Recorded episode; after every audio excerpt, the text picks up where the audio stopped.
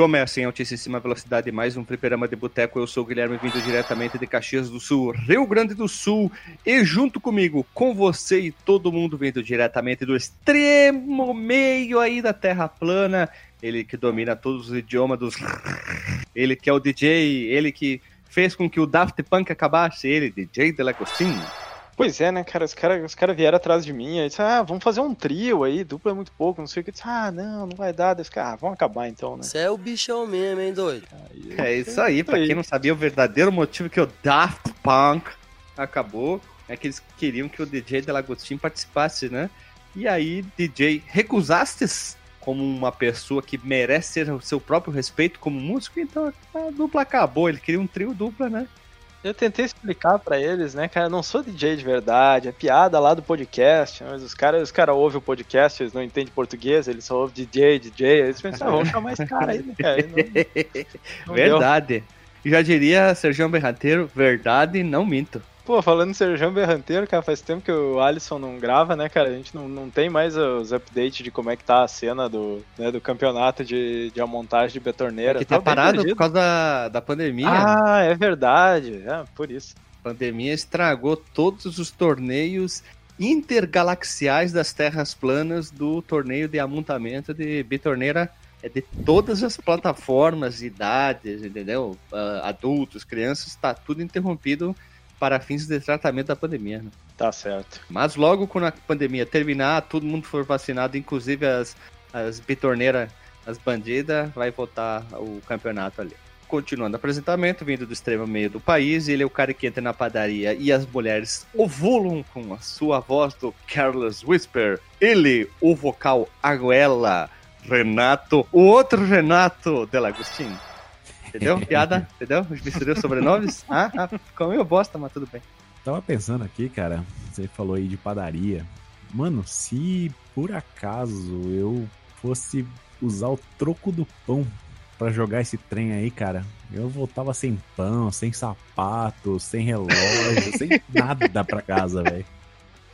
Fui ab e abusado também, né? Por uma pessoa usando uma roupa, um macacão e um guaipeca também. Vejo que o amigo gostou da recomendação, então. Sim, e pela dificuldade. Eu acho que eu usei umas 72 fichas para virar esse trem. Físicas ou psíquicas? Isso é importante. Psíquicas, lógico, né? Psíquicas, lógico. F2. F2.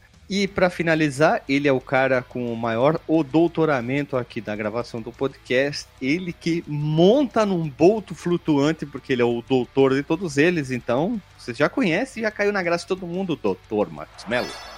É nossa. E o Renato, o vulgo DJ, ele só ficou sem dinheiro porque esse jogo ele é para vender, tá? ah, Marcos, Marcos, carinho, tu, quer, tu tá querendo dizer que é vender, tá? Né? Tu dá um vírgula, tá, tá? De, mesma coisa vírgula, na, intenção exato. do né, né? Rapidamente, hein, do né, Marcos. Né? né? Marcos Mello é um, troca, é um criador do... Como diria o Alexandre, é um provocador.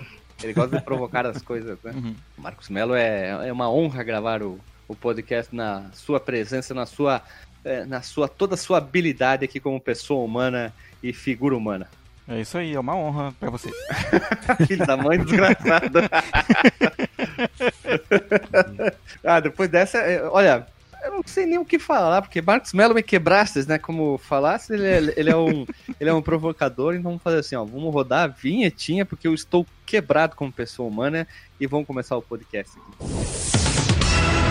Se você quiser enviar um e-mail para a gente, você manda um e-mail para contato@fliperamadeboteco.com. Se você quiser entrar no nosso Facebook e o nosso Twitter, é facebook.com/fdeboteco e o Twitter também é twitter.com/fdeboteco. O nosso grupo do Telegram é t.me barra fliperama de boteco. E você pode também ajudar a gente lá no Padrim com algum dinheiro, alguma verba que você possa em padrim.com.br barra fdb.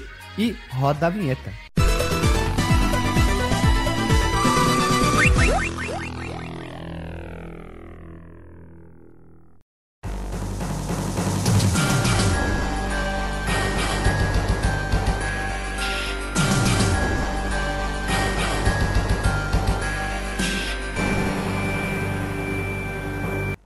Voltamos da vinhetas, meus amigos pancadariosos, e hoje nós estamos aqui reunidos de um modo muito especial, ou não, pois nós vamos falar sobre um jogo que é do estilo que talvez seja o que a gente mais fale aqui no podcast. O jogo escolhido hoje é o Vendetta, que no Japão é conhecido como Crime Fighter 2, e é um beat'em up desenvolvido e publicado pela Konami, entre aspas, Ripe, lançado unicamente e exclusivamente para os arcades no ano de 91, no mês de julho.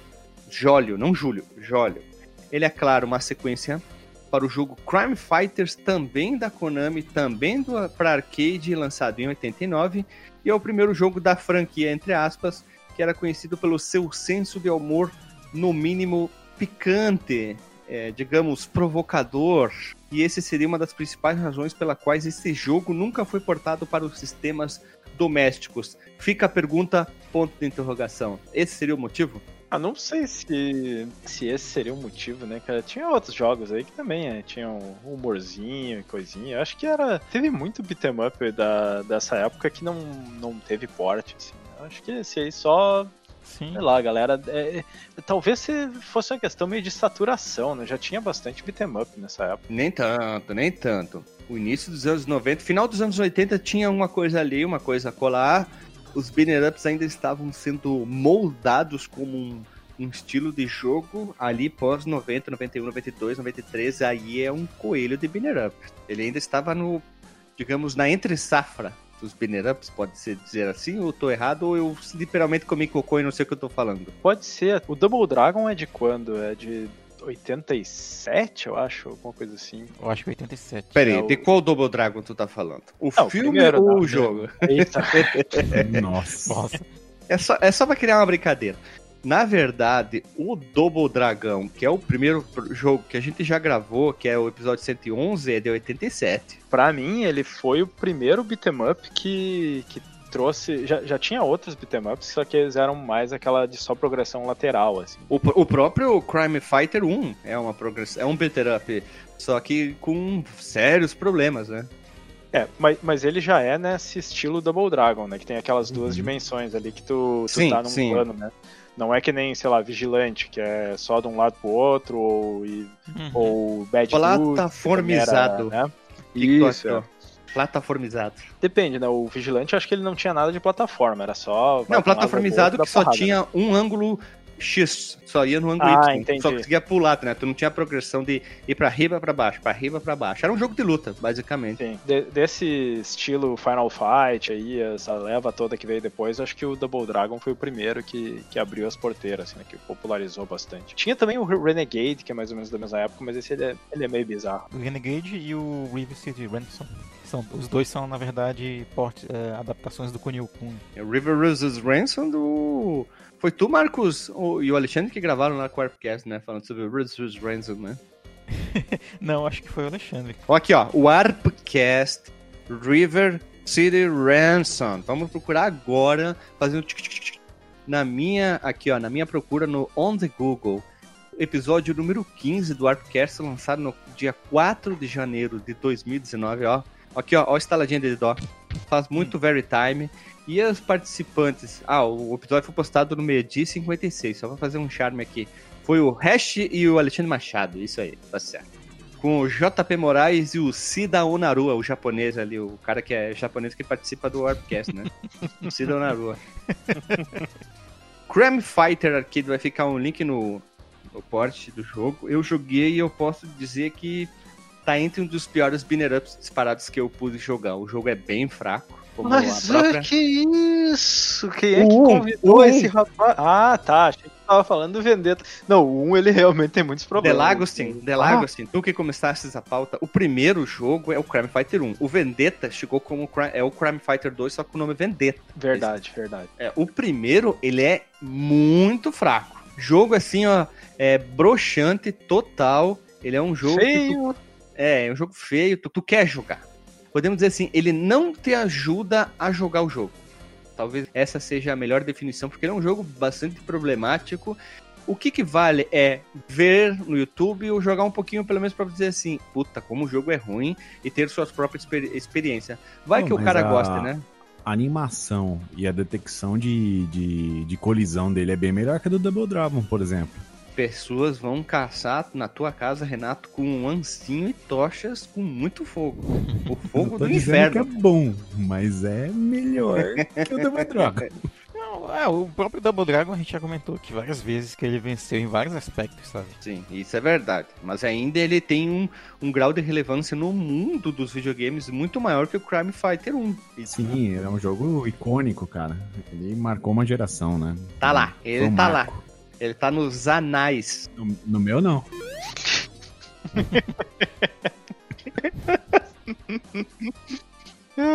E também tem uma observação que eu achei aqui enquanto eu pesquisava, porque eu gosto de pesquisar. Eu posso ser considerado um pesquisador apenas de video, mundo videogame, não como uma profissão. Um pesquisador acadêmico. É, não, acadêmico não, porque eu não tenho é, o título pra isso. Apenas porque eu gosto mesmo. Eu gosto de, quando a gente vai fazer a pauta, é eu procurar bastante informação a mais pra achar mais informação, desenvolvimento e joguinhos novos. Nessas indas e vintes encontrei Violent Storm de 93 também pro arcade, que é um banner up que muita gente chega a considerar o entre aspas, o terceiro jogo ou um sucessor espiritual da franquia Crime Fighter, porque ele segue aquela mesma premissa de ter um humor mais picantezinho, toda aquela historiazinha dos banner ups ali que o Vedeta, ou melhor, o Crime Fighter aí, o 1 e o 2, trouxeram para o mundo dos videogames. É um jogo bem mais ou menos, mas o, pelo menos os sprites são bem grandes. É um gigante, né, cara? São Ocupa gigantão, a tela é inteira. É, Tá é- esse é o grande diferencial. Eu tenho a impressão de ter jogado ele até nos arcades, cara. Olha uma só, ou outra olha vez, só. assim. Mas ele não me marcou muito, não. Eu acho- o gráfico dele é meio estranho, as cores é meio desbotado, assim. um É, ele é bem diferente. Podemos dizer que ele é um pouquinho diferente do comum. Talvez você tome um susto achando que é um jogo um pouco diferente, é isso, aquilo, mas vale apenas para fins conhecimento acadêmicos, como diria Marcos Melo, já que ele é um cara com um doutoramento mais alto que nós. Para finalizar, segundo a revista da época, ele foi mostrado em um evento, o Vendetta, de entretenimento em Las Vegas no mesmo ano, junto com o nosso querido Sunset Riders, também de quem vou trazer a pronúncia certa, Konamai. Não é Konami. Konami, é Konamai. For procurar os caracteres japoneses, tá lá, Konamai. É, dá, dá uma tristeza, né, cara? Pensar que a Konami fazia esses monte de jogo bacana aí pro, pro fliperama e tal. E eles nunca vão trazer isso de volta, cara. E, Assim, eu, eu fico meio puto com a SNK, que eles têm lá os jogos tudo individualzinho, meio rodando meia boca no, no Switch, vendendo, querendo vender cada um a, a 2 dólares ou coisa assim. Mas a Konami nem isso faz, cara. Imagina a Konami, ima- imagina todos esses jogos que eles têm, assim, sei lá, Tartarugas Ninja, tudo bem que vai sair remake agora. O próprio Sunset Mas- Riders. Sunset Riders, um monte de jogo que Franquia- pra co-op, Puta, a franquia própria Castlevania ali, que foi um, coisa, um marco muito importante, o Symphony of the Night, Sim. que levou tanto a Konami como a própria franquia Castlevania a outro patamar, como um puta jogo que muita gente né, homenageia e fala. Eu, na minha opinião, quando eu retirava a fita e eu botava o cartucho do Super Nintendo e vinha lá Capcom ou Konami, eu dizia, puta, o jogo é bom. Eu sabia Mas- que o jogo era bom.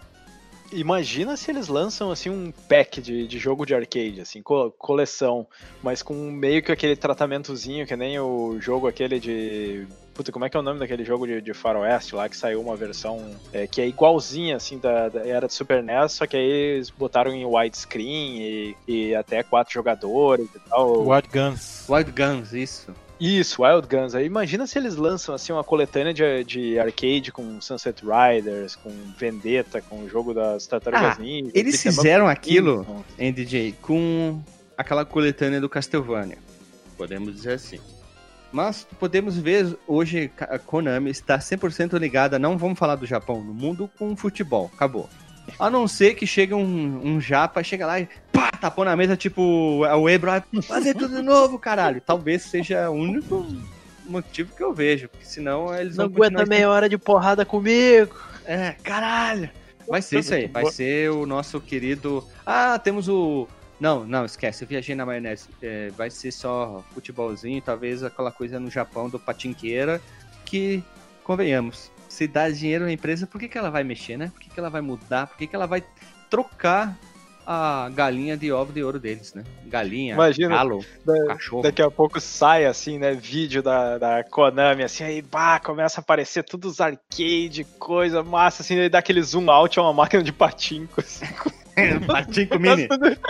Filha da puta! Patico Mini. Não, mas a Konami comprou os espólios, vezes, né? né, cara? A a- quando saiu a febre dos minis, a Konami, a Konami não lançou o PC Engine Mini, que a Konami comprou. sim. Ela tem o direito sobre a propriedade intelectual PC Engine, ou TurboGrafx, como queira dizer. E é o mais Mas legal não fazia design. ideia. O que? Não Porra. fazia ideia que eles eram donos? Não, não, não sabia. Olha ali, ó.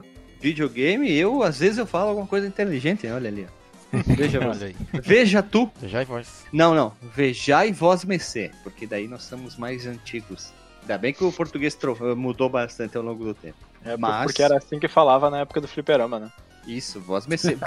É, por favor, bodegueiro, vós mecê, vendas. Vendai-me, ó, As vendai-me, andavam de chapéu, né? vendai-me mais uma ficha para mim, ó, grande bodegueiro. E por fim, nós temos aqui para contextualizar algumas coisas que são referentes a Konamai e os Banner Ups, que é o episódio 31, Tartarugas Ninja Turtles Parte 1. Dentro desse aqui tem o Tartarugas da Konamai. O episódio 44, que é o Cadillacs and Dinosaurs. Posso falar uma coisa polêmica aqui? Todo Hum. mundo enche a bola do Tu Cadillacs, não, não, é. gosta de Cadillac. Não, eu gosto, mas não é nem um pouco o melhor banner up para mim. Tem muitos na minha frente. Só uma observação. Episódio Polêmica. 45, ó, seguido, ó. Cadillacs, depois Sunset Riders da Konami, que é um puta jogo. 116 Contra, 111 Double Dragon, 102 e 104 Final Fight Parte 1, Parte 2, né, que basicamente é o que definiu o como seriam os Banner Ups. Street of Rage de 91, o primeiro, né, do, da, tri- da- de vários. E os Simpsons de 91, também da Konami. Então, Konami. breve poderemos gravar do Street of Rage e jogos dos Simpsons, que seria interessante.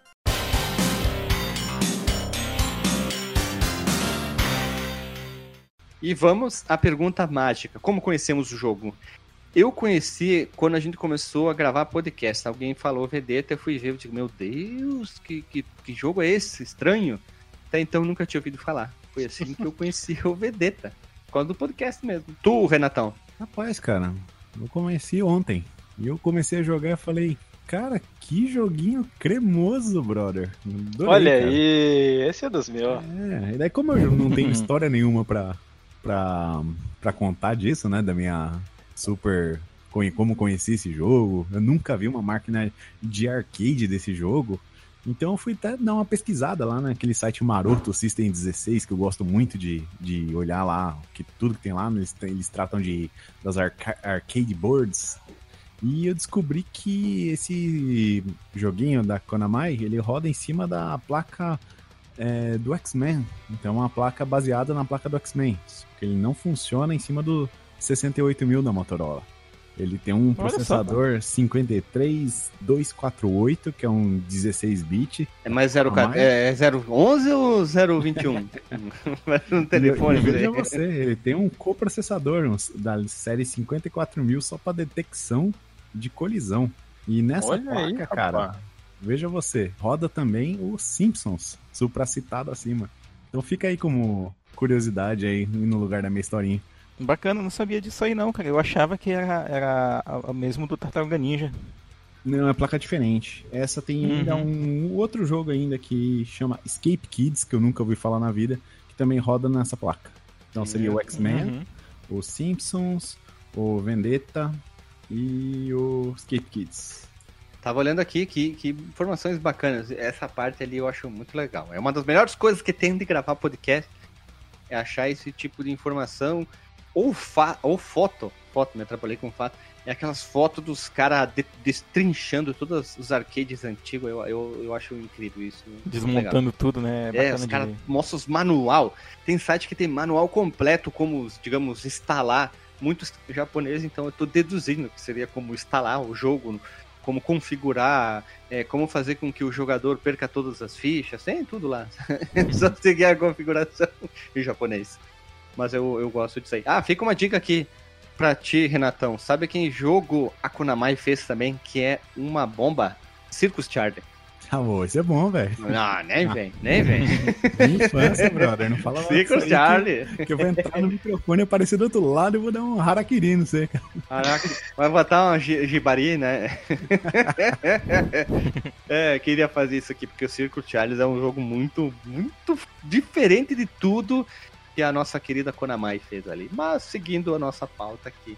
Tu, DJ, como é que tu conheceu o jogo lá com- junto com o pessoal do Daft Punk? Pois, é, eu cheguei a conhecer ele nos arcades, eu acho que ele, eu, eu acho que eu joguei ele em dois arcades diferentes, mas a primeira vez que eu vi ele foi na praia, né? Eu não sei se vocês Praia. isso de é, Capão da Canoa, que Olha é né, uma da- das praias do Rio Grande, né? Pra quem não conhece, Rio Grande do Sul tem praias maravilhosamente lindas, aquela praia enorme que não acaba nunca pra um lado, pro outro, aquele mar marronzinho, é, chocolatão, aquele vento maravilhoso, ah, coisa boa, né? A Santa Catarina fica com inveja do, do Rio Grande do Sul, né? No, no verão. E, e aí tinha um fliperama lá e lá eu conheci vários joguinhos. Acho que eu- foi a primeira vez que eu joguei Pit Fighter, Sunset. Riders, Meus World pêsames. Heroes.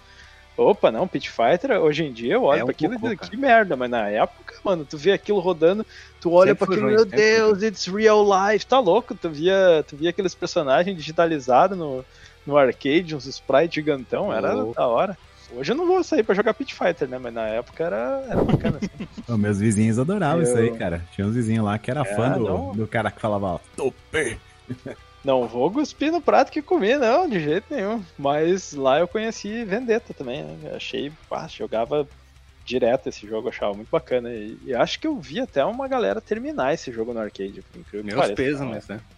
É, fo- foram poucas vezes assim que eu vi eh, o pessoal terminar jogo em arcade que não fosse, sei lá, um Street Fighter, assim, jogo de luta, né? Que, que era mais normal o pessoal terminar, mas beat'em up era, era difícil. Assim. É verdade, eu Pô, só continuando, eu- continuando o que tu falou, eu vi bastante gente fechar, poucas vezes que eu vim, pude ir em arcade, o pessoal jogando jogo de luta, assim, tu via que os caras eram foda pra caralho e jogando o jogo até a finaleira. É, isso que eu ia falar. Ou esses caras eram muito bons, ou esses caras eram muito ricos, né? Sim. E eu não Ou lembro na ocasião se, se era bom ou rico. Eu, eu acho que eu, eu acho que era um pouco dos dois, porque eu lembro de, de ter ficado impressionado que a pessoa foi longe no, no jogo. assim. Uhum. Mas não sei se Olha. chegou a terminar com uma ficha, não. Porque Olha. o final dele é complicado. Olha ali, pelo menos alguém jogou no fliperama. E tu, doutor Marcos Melo? Peraí, peraí, peraí, deixa eu fazer uma piada, piada, preciso fazer essa Ah, piada. velho. Vamos ver se o Marcos vai entender. Marcos! Ah. Qual é? Tu pode falar Polo, tem que falar Melo, sabe a brincadeira? Marcos. Nossa! O cara é. chega lá em Manaus, Marcos! Aí o Marcos lá do lado, Melo! Por favor, desculpa, eu fui, fui que nem a Chiquinha naquele episódio. Desculpa, professor, posso fazer uma observação? Aí ela põe a mão nos olhos, olha pra um lado, olha pro outro. olha por nada. Prossiga. Eu conheci esse jogo há mais ou menos 10 anos atrás, quando. Na verdade, isso é um pleonasmo, né? Há mais ou menos 10 anos. Quando eu, eu tava muito assíduo, assim, a ouvir podcasts, a, a pesquisar sobre a história dos videogames né, e tal. E por meio do- dos, dos podcasts nacionais mesmo que mencionavam isso, e também por um podcast gringo, eu não sei se ele é americano ou é, ou é inglês, mas acho que é americano, que é o Retronauts, que é um, um É. podcast do Jeremy, Jeremy Parrish. Jeremy Parrish, pra quem não conhece, é, ele era um jornalista, ele era, né, tá, tá vivo, um jornalista que escrevia para várias publicações americanas voltadas pro, pro assunto né, de videogames antigo, comumente pro OneUp, oneup.com. E aí eles tinham esse episódio nesse podcast dele que era dedicado a falar só sobre os arcades da Konami. Na verdade, só sobre os beat'em ups da Konami para arcade. E é um episódio bem longo e tal, e eu fiquei bem curioso de jogar vários desses jogos, incluindo o próprio jogo dos Simpsons que eu não tinha jogado também, o Vendetta e tal. E recentemente para nossa gravação também terminei ele de novo e, e, assim, só tenho boas impressões, assim, pequenos defeitos, mas no geral boas impressões. Infelizmente não tive a oportunidade de jogar no, no arcade quando, quando jovem, né? Mas tive de conhecer agora e, e foi bem satisfatório até. Quando tu era um pequeno Marcos. Melo. É legal, eu acho legal quando pelo menos um de nós pode jogar nos arcades. Com- Uhum. com- qu- quase sempre, quase sempre vai ser eu que não vai ter jogado, tá? Porque eu era muito novo, Ah, minha mãe... É, de arcade é mesmo caso pra mim, cara. É, minha mãe me proibia ir nesse tipo de recinto, porque ela. é, na cabeça dela, na verdade, na cabeça dela não, é, é estranho até falar. Pra ela, qualquer lugar era perigoso, né? Porque ela não gostava que os filhos saíssem em qualquer lugar. Pra ela, os filhos tinham que ficar embaixo das asas, né? Então.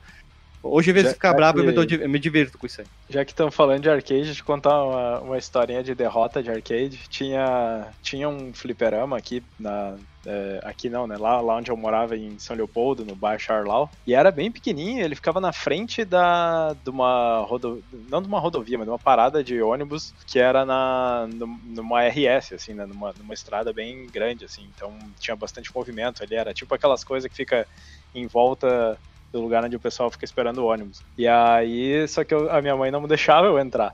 Mas o que, que eu fazia? Eu ia pegar minha bicicletinha, ia lá e ficava na porta, olhando pra dentro, pra ver as pessoas jogando Eu não tinha na entrado. porta do fliperama, não tinha entrado. Aí eu, eu lembro que tinha uma menina que trabalhava no vendendo as fichas ali, eu, eu não, não lembro da cara dela e tal, mas eu lembro na época que ela era bonita, assim, só que ela era mais velha, né? Eu era bem pequena, assim. E aí um dia ela, ela veio assim, ah, pega uma ficha, pode jogar. Ela achou que eu não, não tinha dinheiro pra jogar. Eu falei, não, minha mãe não deixa. Ai, que, que tristeza, cara. Puta minha- merda. A minha história de derrota foi uma vez que eu entrei no fliperama e o cara, você não pode entrar aqui, porque quando eu tinha 12 anos eu parecia ser brincadeira, ser brincadeira, ter 8, assim, 6 talvez. Aí o cara quis me expulsar, eu tive que mostrar a identidade, cara. Eu tinha. Mas que não, idade que precisava ter pra entrar no. É, eles não deixavam. É que tinha uns, tinha uns caras muito mancarados lá em Bento e, e os caras, assim, os pica-fumo do caralho. E o cara não queria me deixar, quis me tirar, né? Porque não podia ter menor de idade. Eu mostrei a identidade. Não, não, eu tenho 12, 13. Eu não lembro, eu sei que eu tive que mostrar a identidade e o cara queria me tirar de lá, porque toda a turminha que a gente tava lá, todo mundo já tinha 13, 14, 15 e eu era o mais novo. E fora que eu tinha uma cara de criança, quase que se- se tinha tirado a fralda. E era, e era, bah, era muito feio, assim, pro meu caso, mas tudo bem. Eu sempre tive esses casos de derrota. Hoje não me deprimo mais, eu dou risada junto com a pessoa que eu contar a história. É mais Quem divertido. nunca, né, cara? Mas é, Quem tem, nunca, que, né? tem que dar risada, né?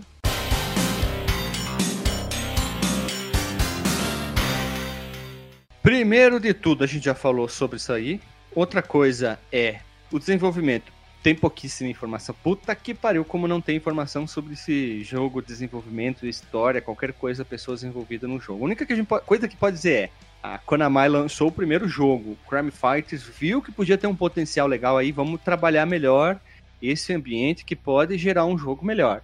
O primeiro de 89, esse aqui eles trabalharam durante dois anos, vamos melhorar isso aqui, e saiu o segundo jogo. Mas umas coisas até que aconteceu sobre, é, digamos assim, quando ele foi portado, enfim, para outros arcades e outros lugares, é que ele foi substituído algum personagem muito específico que usa um suspensório, um bonezinho que lembra muito o vocalista do esqueci o nome da banda lá do IMCA lá, Village People. do Village People. Eu ia falar É. o Robbie Halford, pô. Só que Ah, é, a, né? a calça, a calça que ele usa, não sei se vocês repararam, tem tipo um rabinho de um bichinho vermelho, né? E aí o que acontece? Esse cara, quando ele chega perto de ti, ele te agarra e ele fica que nem um cachorro, assim, se esfregando na tua perna, fica assim com a língua, te lambendo, né? Ele fica. E o cachorro também, mais pra frente, quando tu encontra o inimigo, ele faz a mesma coisa, ele fica se esfregando na tua perna. Só que daí. sabe quando- o que que, que que esses caras parecem? Vocês lembram Ah. do primeiro da Academia de Polícia, quando os dois policial lá, que eram os vilãozinha, que eles entram num bar gay lá, e aí tá Ah, os caras... o Blue, o Blue o Oyster. Blue Oyster, isso. É, é tipo isso que esses caras estão vestidos. né? Eu nunca tinha reparado agora que tu falando que eles têm um rabinho mesmo. Isso aí eu só vi agora. Se tu olhar bem, tu consegue ver esse rabinho vermelho. E a equipe que desenvolveu o Menino Delagostinho, nosso querido quase integrante do Daft Punk, achou que pelo menos uma equipe pequena trabalhou. Isso mostra nos créditos também, né? Que quando eu fechei o jogo nem olhei os créditos para ser verdade. E poucas pessoas trabalharam nesse aí. E dois nomes é, que mais chamam atenção para frente no mundo dos videogames, que é a Michiro Yamane. Se você não sabe o que que é essa pessoa e não Olha faz ligamento, ó, ligamento com o mundo dos jogos, logo você saberá. Podemos até gravar um podcast sobre ela. E o Uhum. Hideaki Shikama, Shikamara, Shikama, que ele era um sound design. No caso, os dois são acreditados como sound design dos jogos. E para quem não sabe, Yamane trabalhou em vários jogos da série da Castlevania. Só isso, incluído Bloodlines, Symphony of the Night e o Rocket Knight Adventure Spectre ali que tem pro Mega Drive. Depois a continuação saiu pro nosso querido Super Nintendo. Um, pelo menos um dos dois jogos você pode ter jogado e se apaixonado pela trilha sonora. De, pelo menos o Castlevania ou o Sparklet, sei lá, né? É uma, uma, coisa que eu acho engraçada, é que eu tava dando uma olhada nos, nos outros jogos também, e, e tirando a equipe de som, porque parece que a Konami ela tinha uma, uma equipe de som bem forte, assim, e eles, eles trabalhavam em tudo, arcade, depois consoles e tal. Mas o pessoal que fazia programação e arte, coisa nos arcades, eu não sei se é porque os créditos são meio obscuros ou coisa assim, mas eles são creditados em muito poucos jogos. Assim, parece que os caras fizeram um, dois jogos e, não, e depois não trabalharam mais com videogame. Ou, ou é porque. ou trocaram de nome. Ou trocaram de nome, alguma coisa assim, porque é muito pouco. Nesse aí eu, eu, eu só achei ali de, de arcade, assim, que eu, que eu lembro da época, que era um pouco mais famoso. Tinha um do, do filme do. O segundo filme do Aliens que, que era um arcade bem bacana, meio de run and gun, assim. E aí teve alguns desse jogo que trabalhavam, trabalharam no Aliens também. Mas o resto tá bem obscura a equipe, assim. Tirando o pessoal do som, né? O, o Hideaki Shikamama, Shikama, Shikama, sei lá como é que é o nome dele, ele, ele trabalhou também no Snatcher, se eu não me engano, e na série acho que era Dance Dance Revolution, ou sei lá, alguma coisa assim que é da. É, alguma coisa de dança da Konami, que é uma série bem grande, assim, que ele tá trabalhando. Mas é, acho que é o Dance Dance Revolution, sim.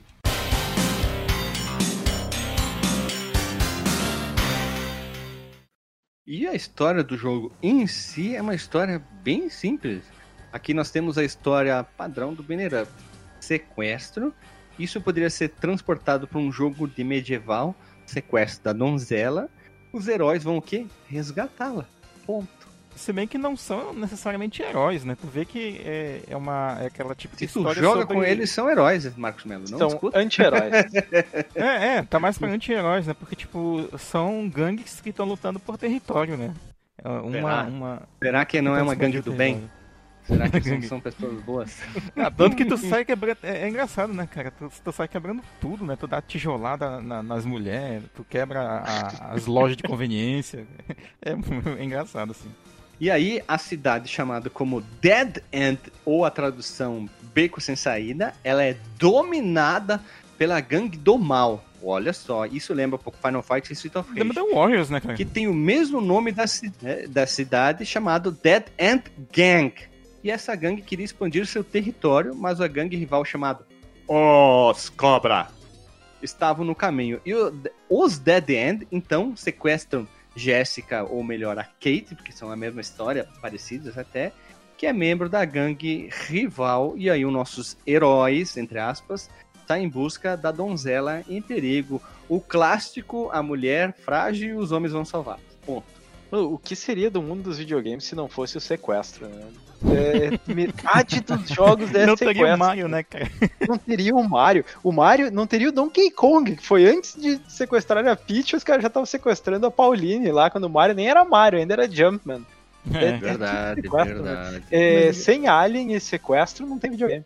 O engraçado é que ela, tá ela não é referenciada como uma donzela, uma namoradinha, tipo lá no, naquele triângulo amoroso do Double Dragon. Ela é tipo, o pessoal referencia ela como a quinta membra do. quinto membro do, dos cobras. Quando ela aparece, aparece que ela é uma protegida de um dos caras. Até ela tem coincidência ou não, a roupa dela é azul, que é a mesma cor da, da camiseta do cara que ela é protegida lá.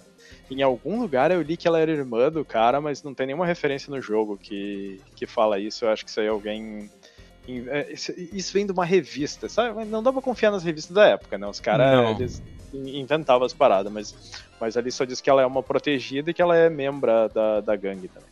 Aí entra aquela suspensão de descrença, né? Porque tem uma a gangue que raptou ela, tem, sei lá, centenas de, de maluco na Milhares. gangue. E, e aí a tua gangue tem cinco cabeças e, um, e uma delas é raptada e os outros quatro têm que ir atrás e derrotar as centenas da outra gangue, né? Isso é... prova que a outra gangue era um bando de zero ela, né? Ou então a tua gangue é iniciante e ela é tipo do RH da gangue, sabe? Tá recrutando as pessoas. pode, pode crer, velho. Ou ela era líder. Ela era a líder que pisava em cima dos cobras. Daí os caras, puta, temos que sequestrar a nossa ali, senão ela vai matar nós, né? Ela vai abusar de nós. Essa história, ela é simples.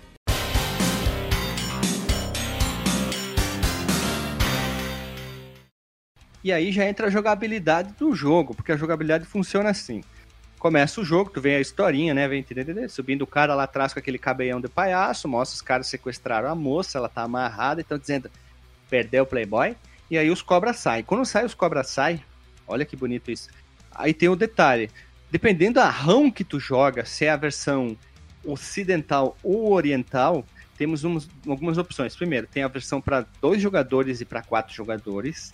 E a versão oriental que o Dr. Marcos Mello recomendou, na minha opinião, é melhor. Por quê? Porque não tem eh, troca de personagens, nem todo aqueles negócios que tiram para os americanos, que os americanos são mais sensíveis, né? E também tu pode escolher o personagem. Que tu pode escolher, nós temos o, Blood, que é um ex-boxeador, traduzindo vira o sangue. Nós temos o Hulk, primeiro, ele é o vermelho, tá? O Blood. O Hulk, que é o azul, que ele é um ex-lutador de luta livre, ele é o Falcão e ele é o Hulk Hogan escrito. Nós temos Total. o Boomer. Que época bonita, né, cara? Que os, os japoneses, eles estão nem aí. Era o Balrog, né? Que era, que era o M. Bison na época. E esse aí, o Hulk, a cara do Hulk Hogan, mas... O Boomer, que é um artista nada. marcial, que ele é. A tradução, eu fui tentar descobrir qual que é melhor, mas vem da expressão Baby Boomer. E algumas, algumas pessoas Uhum. tratam o Boomer como o capeta, o cara mais endiabado, diabrado e todas essas coisas, mas vamos chamar de capeta que fica melhor. O capeta em forma de guri ou o mochila de criança. Que ele pode ser parecido, eu achei em referências em sites gringos, o Jean-Claude Van Damme, mas eu, ele me lembra mais o Arnold Schwarzenegger no filme Jogo Bruto, de 86. É o cabelinho, né? Ele tem aquele cabelinho crop Cabelo- top, que é retão, assim, né? É, Corto. Isso. se, se o cara tivesse passado facão, assim, direto Isso. em cima. Ele é o Mas- amarelo, o Boomer. E por fim nós temos o verde, que é o Sled, que é um ex-militar condenado, que a tradução é treinou, e ele é o cara do Sr. T do Esquadrão Classe A. Todos eles são referência, com exceção do Blood, que eu não encontrei nenhum personagem tem, de cinema. Tem, tem gente que diz que ele é o Mike Tyson, mas eu não acho ele nem um pouco Não, parecido. não parece nem um pouco. Ele pode ser. Ah, nós temos dois personagens, dois, dois personagens negros e dois personagens quase albinos. É, os, né? Ah, mas o Sled não é negro, não. O Ah, se ele é branco. uma cópia do Sr. T, o Sr. T no Esquadrão Classe A é negro. Mas ele é Ó, uma cópia branca do cara. Tu olha pra ele no, no sprite ali, coisa, ele não é negro. Ah, o bom, Mr. T não. aí tá é o cara que enfrenta o Rock no Rock 3, hein? Exatamente. Ô mulher! Ô mulher! Olha aqui. Já que o seu marido não tem peito, talvez queira ver um homem de verdade. Aposto como você sonha toda noite com um homem de verdade, né? Então façamos o seguinte: quando você se sentir solitária à noite, eu lhe mostrarei um homem de verdade, beleza? Balboa, você já era. Tá acabado, liquidado, arrasado. Eu sou o mais durão do mundo. Pois eu acho você uma porcaria. O que é que você diz, campeão de papel? Eu vou te surrar feito um cão. Você vai apanhar feito um cão. Ah, tem que levar esse macaco para o ringue. Você me fez esperar muito tempo, Balboa, e agora vai pagar por isso. Então vem aqui! Não! Eu sei da frente, eu sei cara. Sai da frente, sai da frente. Sai da frente, sai da minha frente, melhor. Saiam todos da minha frente. Vamos, saiam todos da minha frente. Sai da minha frente, sai, sai da minha frente. Você sabe quem eu sou? Você sabe quem eu sou? Eu sou um homem, cara, eu sou um homem. Você não passa de um galinha morta. Tá querendo fazer média, é? Não preciso de nenhum galinha morta bisbilhotando em meu canto. E acabe com essa expressão feia antes que eu pior na pancada. A dublagem é a melhor coisa desse filme. Cara, Ah, é. O filme é bom, eu gosto, mas dublado é melhor. É vezes 5. O filme se torna muito melhor. Fica a dica, assista Rock Balboa 3 dublado. Você é um galinha morta, Balboa. E o cara fala ultra rápido. Muito. É sensacional, velho. O que eu acho bacana é que ele tá, né? Ah, um é ex-lutador, o outro é ex. eh, de luta livre, o outro é ex-militar e o outro é martial arts. É, não é tipo martial artist, é só martial arts. Ah, provavelmente a, a, a pessoa que fez a localização desse jogo eh, deve ser a mesma pessoa que localizou o dos X-Men pra, pra cá. Que ao invés de dizer que ele é um artista marcial, eh, colocou só martial arts. E no caso do X-Men, a pessoa, ao invés de dizer que o, o Magneto era o mestre do magnetismo, colocou ele como mestre do imã. Lembrando que os X-Men são uma criação americana, foi um Hum. jogo feito no Japão que voltou pra cá. Então, é, e é burrice mesmo. É. Sim. Sim, Master of Magnet. Alguma observação desses personagens, assim? Alguma coisa te, te incomodou, te chamou a atenção? Sim, eles não pulam. Cara, eu, além disso, mano, eu não sei, cara, aquela calcinha assim pra cima da camiseta, fica com aquela bundinha assim. É nos cara, 80. Anos 80. Ah, Coisa esquisita, vocês mano. repararam que eles usam calça do Mazarop? Aquela calça mais pra cima da canela, que dá pra ver um pouco da canela com o tênis. É a calça de, de arigó, do mato, calça de pegar rã, que eles chamam. É isso aí. Me Calça lembrou um pouquinho disco da vida, assim, parece que é bem produto da época mesmo, né? Tá bem Sim. demodê para nossos dias, né? Se fosse disco, teria que ser boca de sino, né? pantalona, calça boca de sino, pantalona. Mano, dá uma olhada no, no sapatinho do Rock, cara. É muito esquisito aquilo, cara. Eu não parava de que, é aquilo ali, né? a calça por cima da camisa e a, e a parte da barra que era a, ca- a calça do Mazarop, né? Ficava a canela aparecendo. Achei muito estranho, né? E eles meio que dão uma reboladinha, cada um tem um jeito muito bizarro de andar, principalmente o Hulk. Ele anda com um negócio, parece que ele tem um problema nas duas mãos, com os dedos, assim. Ele meio, Ah, mas é pose, de, é pose de luta livre, né? Que ele anda com as mãozinhas ali como se sempre fosse agarrar o cara, assim. Ah, não tinha visto isso aí. Minha visão além do alcance não foi boa dessa vez. Olha, não tem a visão de, de Falcão. Ah, ah, Ah, ah, ah. deixa você. Ah, temos um ponto importante aqui. Esse jogo podia ser o subtítulo. É, Vedeta, o jogo que tu chuta cachorro morto. Por quê? Porque aposto derrubar o peão, o teu inimigo, um dos pontos fortíssimos desse jogo, se tu apertar um botão específico, que na verdade o jogo só tem dois, tem pulo, ele chuta o cara no chão, dependendo do personagem. O Blood, o É, Bull, o- o Sled batem. O Hulk vem e dá aquele golpe de lutador de livre que ele pula e cai com o cotovelo em cima do cara. Pau! Pau! E isso é uma coisa incrível, né? O, o computador pode fazer isso. Do Caio, Sim. vem aquele inimigo cordão, pula em cima de ti. O, coisa, outra coisa legal é que tu tá caído também, tu pode bater nos malucos. Isso é legal. Sim, tu pode dar chute, né? Isso é Uhum. muito bacana.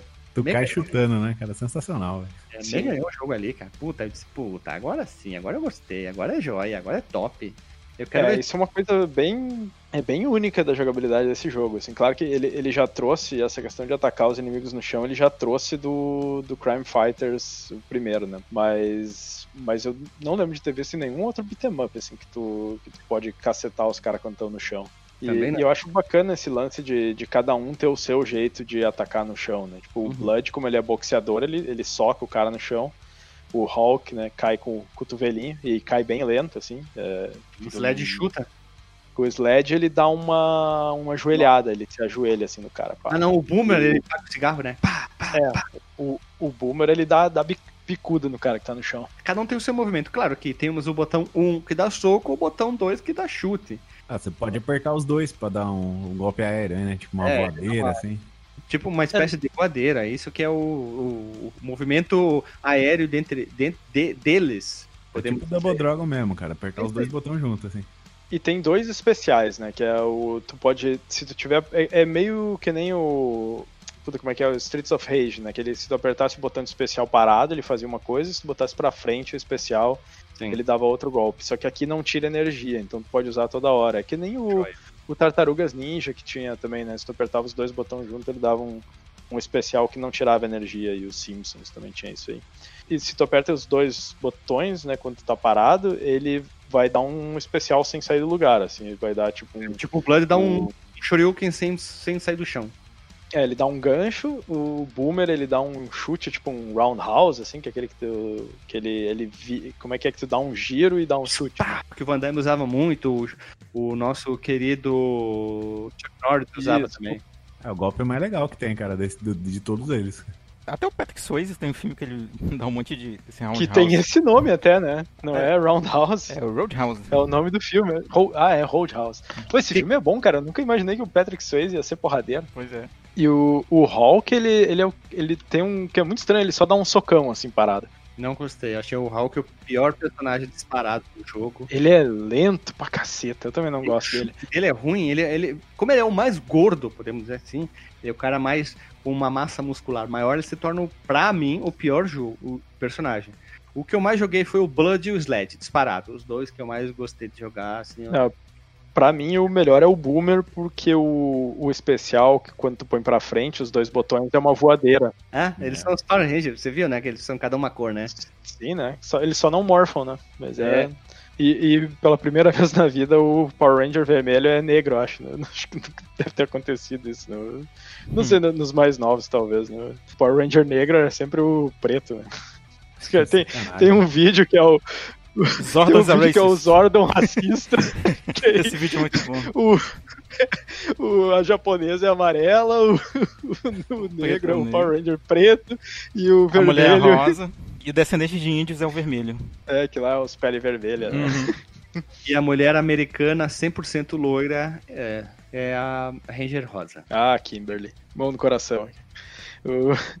Mas, mas aí, né, esse, eu gostava do Boomer, porque o especial dele de quando tu vai pra frente, ele é uma voadeira, assim, ele tem um alcance bem bom. O do Hulk, ele vai de peito aberto, assim, aquela coisa de lutador de luta livre que se atira com o peito pra frente, que eu achava muito ruim porque ele demorava pra fazer, então eu sempre acabava tomando porrada quando eu tentava fazer isso aí. O do Blood, ele, ele se joga pra frente girando e dá um soco, e o Slade é um que é muito esquisito, que ele, ele se atira pra frente de cabeça, assim, é, é muito estranho. É o Moicano, né? Ele vai dar uma vassourada no cara, né?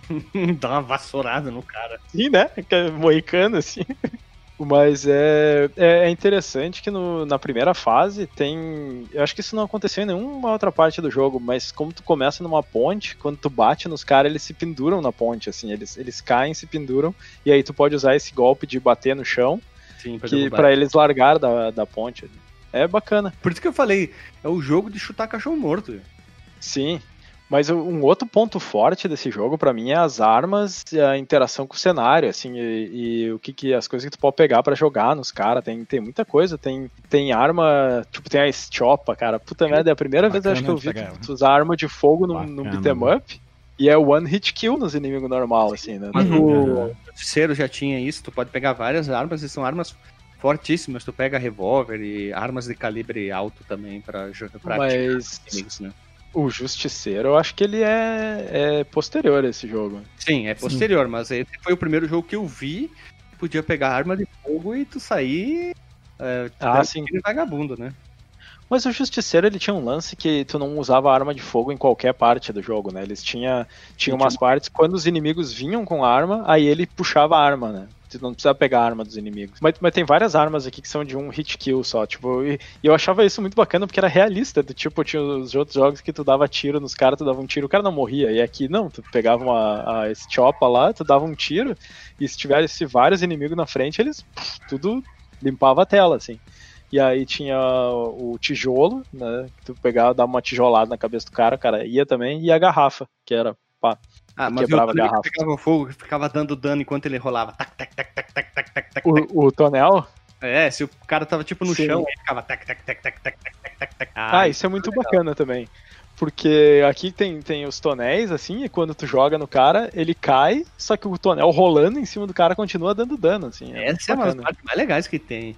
E Sim. fora as armas, como tu falou também, tipo, tu podia pegar aquela dominatrix que tinha no jogo, ou melhor, a chefa que o Alexandre queria ter, né? Chegada de cinta liga, só de chicotinha. Ela largava aquele chicotinho, né? Daí podia pegar o chicotinho, que era muito bom, e o cara que chegava com a corrente. A corrente, pra mim, foi o A melhor. corrente é muito boa também. Porque a corrente, a corrente bate o cara no chão também. Pá, pá, pá, pá, pá. Puta que pariu, que legal bater os malucos com a corrente. É muito divertido. Eu Sim. gostei pra caralho bater vagabundo no chão com a corrente. E uma coisa, a, a faquinha, eles usam de forma diferente. Tipo, o Boomer, ele dá uma estocada pra frente com a faca, então ele tem mais alcance. O, O- Blood, O Honk bate de cima pra baixo, assim. Tipo no ombro, o- cara pega na sim, clavícula. o Blood, ele dá, tipo, ele dá uma puxada pra trás com a faca, o alcance é muito pequeno. Eu odiava pegar a faca com ele porque ficava pior do que no soco. É stealth. Ele chega por trás do cara assim. É que nem no outro episódio que o Marcos Valentim botou rachador. Se você continuar fazendo, te passo lápis. Ele chegava por trás do cara e. É o Bolsonaro, o rachador. Parecia. Eu não sou bom imitador. Te passo o lápis. Como é que é? De arma também tinha o, o coquetel molotov. Eu curti o coquetel molotov porque ele bate no cara, cai no chão, estoura e, e ainda pega fogo, assim. Ele dá mais de, de um hit, né? É, é bem legal, é legal. É um bem diferente dos, dos restos do- dos jogos que possuem algo parecido. O mais parecido que tem é o Dungeons and Dragons Tower of Doom, que tu pega o óleo, que o óleo ele joga um pouquinho pra cima, faz aquele ângulo, cai no chão e fica. shhh, pega Sim. um pouquinho de fogo, né? O Uhum. mais parecido que eu lembro, assim. E das paradas de pegar pra jogar nos inimigos, eu achava bacana, porque ele, ele tinha umas paradas diferentes, tipo um saco de farinha que tu joga no cara, ele estoura, dá fumaça, e o Fica cara com- fica, fica imobilizado, assim, fica tossindo por um tempo. Que mente pura tu tem. Aquilo lá não é farinha, Delagostinho. É, vamos dizer. Ah, é açúcar, né? Pozinho. pozinho que deixa o cara alterado. Pozinho alterado. Olha, mas eu vou te dizer, aquilo ali, aquele saco ali, se for desse pozinho aí, eu, eu parava ali e levava pra casa pra vender aquilo, porque o cara ia ficar rico Tá com valendo mais que Bitcoin isso aí, um saco daquele. Tu tá louco, louco? Aquilo lá é pra deixar qualquer, qualquer peão rico. E, e o outro negócio que era bacana, eu acho que isso acontece uma ou duas vezes no jogo só, que tem um balde e tu pode jogar o balde, ele cai na cabeça do inimigo e o inimigo fica andando em volta com o balde na cabeça. Barata tonta, muito legal isso também. Tinha esquecido do balde. E tu, tu, tu joga o balde e fica. Ah, negatão, negatão, ah, pá." É legal, legal, isso é verdade. Eu tinha esquecido do Barata É. Não, Ele, ele tem muitas coisas assim que eram bem diferentes, assim. Eu acho que ele, ele inovou bastante na jogabilidade, assim. Sim, isso é verdade. Eu acho que essa quantidade de itens à tua disposição, apesar que vou trazer o mesmo jogo de Punisher, tinha machado, tinha faca, espada, tinha de tudo. Uhum. Esse aqui tinha dos itens mais doidos possíveis, já que tu- parece mesmo que tu tá num futuro pós-apocalíptico mais parecido com o Double Dragon do filme. É, é aquela coisa da, da cidade dominada por gangue, assim, de tipo.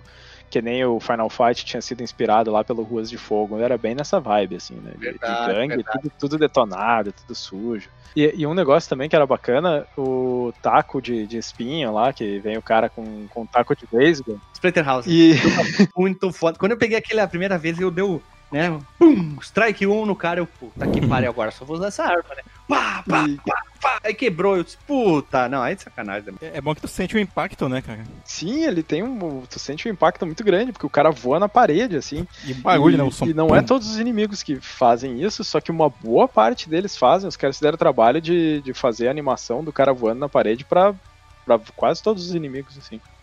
É E muito bacana. Dentro do mercado também, eles vão lá no- nas partilheiras, quebra as partilheiras, né? Muito legal aquela. Eu Uhum. quebra vitrine, coisa, quando tu usa o taco. Quebra os vidros. Bah, eu acho muito legal isso, de tu ter essa interação. Que lembra o que o Splatterhouse fez isso. Porque quando tu E- batia com o de pau, ele jogava o inimigo, só que o inimigo explodia na parede, né? Ele Sim. fazia aquele barulho, o cara explodindo. Isso é uma outra, isso é um outro pointer muito legal. Quando tem essas nuances, eu fico, puta, aí sim, aí me pega, sabe? Top da É, balada. o Splatterhouse que era de, de 88, né? Então já fazia isso bem antes. É. Jogaço, hein? Splatterhouse, que podemos fazer do episódio 2 e 3 junto, talvez, mas vamos lá, hein? Porque é um jogão e deve ser jogado, hein? Sim. Classiqueira. Classiqueira. Jogabilidade simples, não, tem que ter jogabilidade simples, já deixamos bem claro aqui, ó. Não, não precisa ter tanta informação, tanta coisa, cheio de mil botões, não precisa ser que nem hoje em dia tem uma variância de botões. Tem que ter três botões no máximo, já era, o cara tem que se divertir e já era. Isso aí.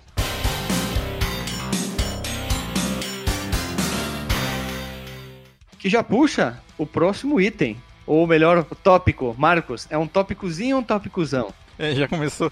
É legal que tu já fez a pergunta em, em modo quinta série, né? É, o próximo tópicozinho são os gráficos. 8 de 10. Honesto, não é super detalhado, não é super inventivo, não tem nada demais, mas eu, eu gostei bastante do, Sim. do, do gráfico dele. Ele tem, ele tem a cara daquele gráfico do, do jogo dos X-Men. Assim, não é tão detalhado, eu acho que o do X-Men é é mais, é mais detalhado. Mas, mas é bacana, cara. É um gráfico honestíssimo pra, pra época. Eu prefiro o dos X-Men, achei que do, Ah, não, sim, sim, com certeza. X-Men é mais bonitinho, assim, É, é, que é mais trabalhado. Como tu falou, né? tipo, se fosse dar notas, o do, do X-Men ficaria com 10 fácil, cara. Sim, né? Mas eu acho que eles conseguiram detalhar bem. Ainda tem um pouco da vibe dos anos 80. Mas Uhum. quando veio outros banner ups, tu vê como tem muito mais detalhe. Tu vê como o Sunset Riders é uma evolução de quilômetros de distância do Vendetta pro, pro próprio jogo. Isso é uma questão de pouquíssimo tempo. Eu tô São, falando do são do mesmo ano, na verdade, né?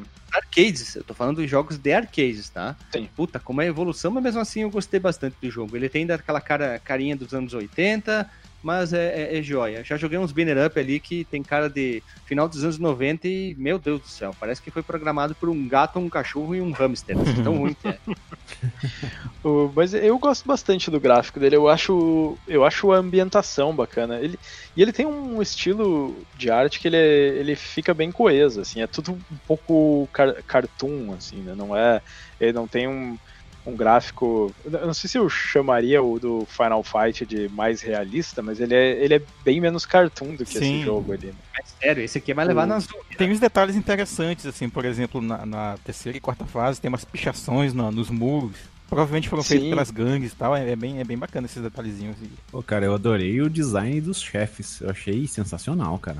Puta de uns sprites animais, assim, sabe? Grandões, né? design muito Sim. legal. O Gostei design muito, dos cara. chefes é muito bacana mesmo. O- eles são bem malucões, assim. Nossa, aquele, aquele último é fantástico, cara. Muito legal mesmo. Sim. Eu gosto muito do primeiro da motosserra, da, da serra lá. da serra circular É. portátil. É uma Aquele serra porra circular. que tu enfrenta em cima da carroceria de um caminhão. Uhum. que tá em andamento, não tá andando, em andamento, que torna Sim. a batalha mais épica ainda.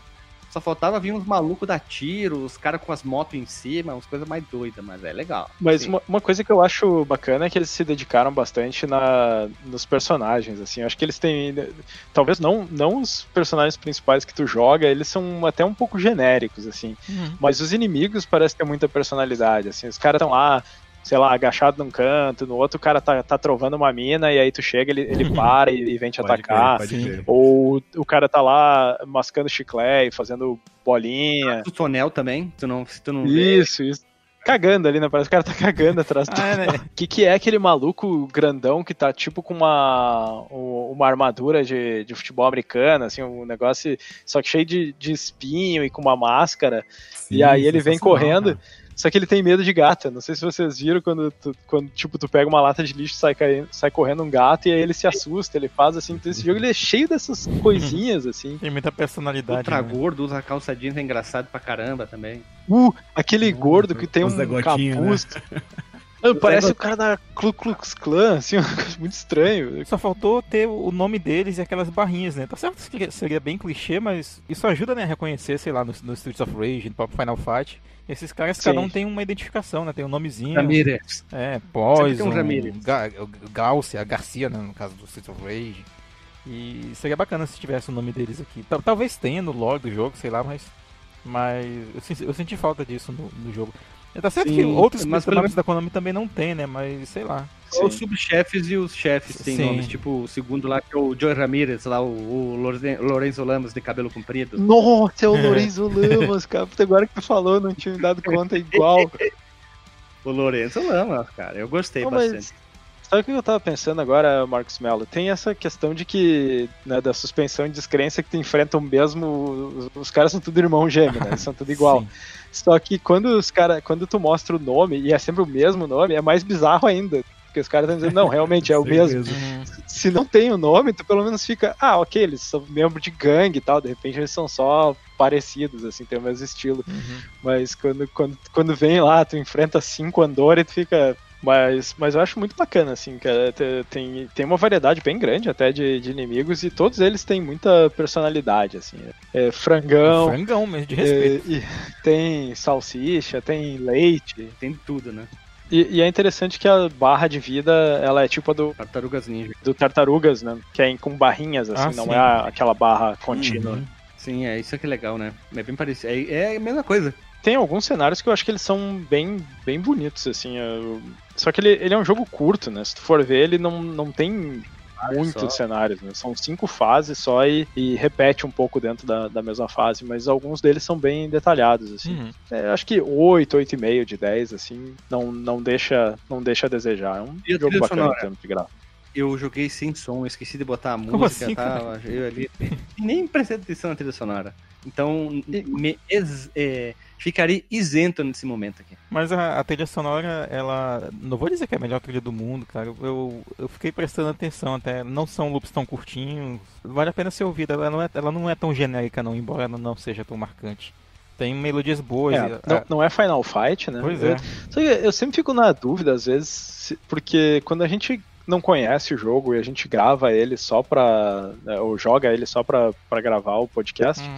a música ela normalmente não, não me chama atenção. Não- depois que eu terminei de jogar, eu, eu lembro do gráfico, eu lembro da jogabilidade, mas eu não consigo lembrar da música, assim. É uma coisa que é Sim, meio. é, não é tão marcante, Ah, não. Não é tão melódica, Ok, sabe? não é. Mas como esse jogo eu joguei bastante, eu, eu meio que consigo, se eu paro, eu, eu consigo pensar na música e lembrar dela, assim, e, e eu acho que esse é, um, é meio que um efeito, assim, se tu joga muito um jogo, aquela música ela acaba ficando meio te chamando mais atenção.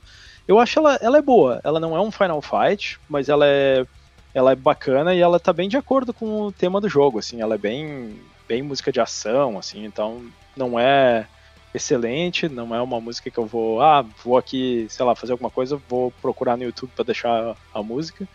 Mas é bacana, eu acho que encaixa bem com, com o jogo, não, não fica devendo. Assim. É, eu achei bem interessante as, as das batalhas contra os chefes, né? Principalmente do último chefe. Claro que eu não tô lembrando exatamente a melodia da música agora, mas ela me remete um pouco àqueles temas de batalha, sei lá, tipo do Symphony of the Night, né? Que é um rockzinho assim meio sombrio. Uhum. Tem- provavelmente foi, foi é obra da Michiru Yamane mesmo, sabe? É, Uma coisa que eu achei muito bom é os efeitos sonoros. assim. Ele- eles são muito bacanas. Tem, tem tudo assim, ah, som de metal quando tu usa o balde, o som da estropa, das As porradas. vozes dos inimigos também. Isso, e, e eles, os chefes. O barulho que eu mais ouvi foi do barulho da Estiopa e o, o gato lá. Ah, e as ah, motos. Tem um grito que ele, ele é. Deve ser domínio público, sei lá, ou, ou dessas bibliotecas de sons que são usadas em filmes, que é o do inimigo queimando, cara. Quando tu joga uma granada de molotovzinho nele, ele dá um grito. Eu, eu tenho certeza que eu já ouvi aquilo em, algum filme, em algum outro jogo, em algum outro Mas desenho. não é o grito clássico, aquele que eles põem em todos os filmes. Não, não é é o Wilhelm Scream. Não, não é não. É, aquele lá, é, eu, eu adoro catar nos filmes quando é Sim. que eles vão usar o Wilhelm Scream. Até filmes sérios tem isso, né? Tem, tem, tem mesmo. Sim. Easter eggzinho do cinema. E, e tu, Renato, já que o Guilherme jogou sem botar o som. Cara, o som é complicado, né? Porque eu tava lembrando aqui, por exemplo, lá na, naquele cast que a gente gravou do Magic is Word. Porra, eu acho aquela som de track fantástico, né, cara? Chegou aqui pra uma discussão, ah, é genérico, é qualquer coisa, é belezinha, legalzinho. Mas eu acho que tem assim, ah, o som mesmo ele fixa, fixa na sua cabeça com a repetição do jogo, né? É, exato. Não é à toa que a gente sempre lembra das músicas dos RPGs, por exemplo, né? Que tu fica muito tempo expostos a elas, né? Eu lembro assim, eu joguei uma vez do começo ao fim o jogo. Achei legal as músicas, mas não lembro de nenhuma, nenhuma melodia, nada. Mas eu tenho certeza que se tivesse uma máquina dessa no botequinho aqui do lado quando eu era criança, bicho, eu ia lembrar de tudo na cabeça, cara. Eu ia Uhum. jogar muito esse jogo. Mas assim, não é um som ruim não, cara. Não é, não é aquela trilha que te irrita, aquele... a- a- Não é o Rushing Beat, retrata- sabe? Isso, que retrata aquele... É Final Fight aquela 2. preguiça, Não, né? De, aquele som mal, mal programado, né? Que se portou de um lugar pro outro e ficou aquelas frequências ruins de ouvir. Ele tá todo bonitinho, cara. Mas sabe que falou agora no Rushing Beat, né, cara? Eu, eu- eu nunca mais vou ter é, receio em sugerir um beat'em up, porque dificilmente eu vou sugerir um pior que o Rushing Beat. né? Esse foi o pior jogo que a gente falou até hoje. Ah, disparado, hein? Por isso que a gente tem que falar, a gente tem que ser, como é que é, ir ao infinito e além e tentar mostrar que nem só de coisa boa que o mundo vive, né? É, a gente vai até o inferno pra trazer conteúdo, né? É, se a gente conseguir falar de Enduro e Bomberman, por que não podemos falar de jogo ruim, né? Isso aí.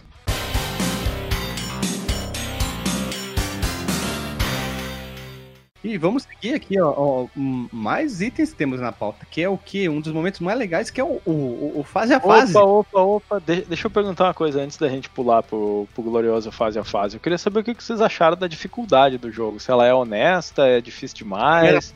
É simples, depois ferra com tudo porque vem 5 mil inimigos na tela. Sim. Eu acho que eu consigo ir até a terceira fase com uma ficha e depois eu começo a, a ficar difícil, assim. Pra mim só tem um chefe que é realmente difícil, que é o aqui, que é os dois irmãos lá, que a gente vai falar depois quando chegar a fase dele. Mas no, no geral, se tu tiver paciência e usar bastante os especiais, assim, tu eu acho que tu consegue levar o jogo mais adiante. Só quando entra muito cara na tela que aí fica complicado mesmo. Eu acho Achei que eu consigo também, levar, tipo, até o 37 segundos de jogo sem perder uma ficha, assim, mais ou menos. Puta que pariu. Mas eu sei qual é o teu problema. É, é o seguinte, tu tá tentando derrotar os caras no soco e no chute, né? Tu não deve estar usando muito especial. Pois é, cara. É que, assim, quando você compra a ficha, você tem mais aquele cuidado. Você acaba dando mais distância, Sim, você dá voadora. A hora que você tem ficha limitada, meu filho, vem em mim que eu sou Rambo, cara. Pra mim é normalmente assim o fluxo. É, eu respeito a primeira ficha e depois que eu ponho a segunda é. Foda-se, aí é loucura. Aí eu não, Ah. não, não tô mais cuidando. Acho que eu tenho a mesma teoria que tu, Agostinho. Eu vou com calma, assim, bah, não, não, não, não, não. Uhum. Eu tava jogando Vendetta, assim, eu consegui fechar a primeira fase, perdendo uma vida, no primeiro continua. Aí começou a segunda, aí eu gastei, eu disse, ah, quer saber? Só vou bater, vou apertar botão até minha mão, tipo, cair do braço, porque com a problema da tendinite é mais difícil, né? Ah, quer saber? Morrer, morreu, tem ficha infinita, é a vida, cara. No Pegadinha do Malandro, eu acho que eu gastei umas 30 fichas, velho. A gente vai chegar lá no fase a fase, mas pelo amor de Deus. Eu diria Marcos Mello é o próximo tópicozinho, Tópico, já. tópicozinho. cozinha, que é o fase a fase, que é um dos momentos mais legais. Olha lá, olha lá, aqui ó, aqui ó, o drone passando por cima lá das baianas, aqui, pá, pá, pá, pá, pá, pá.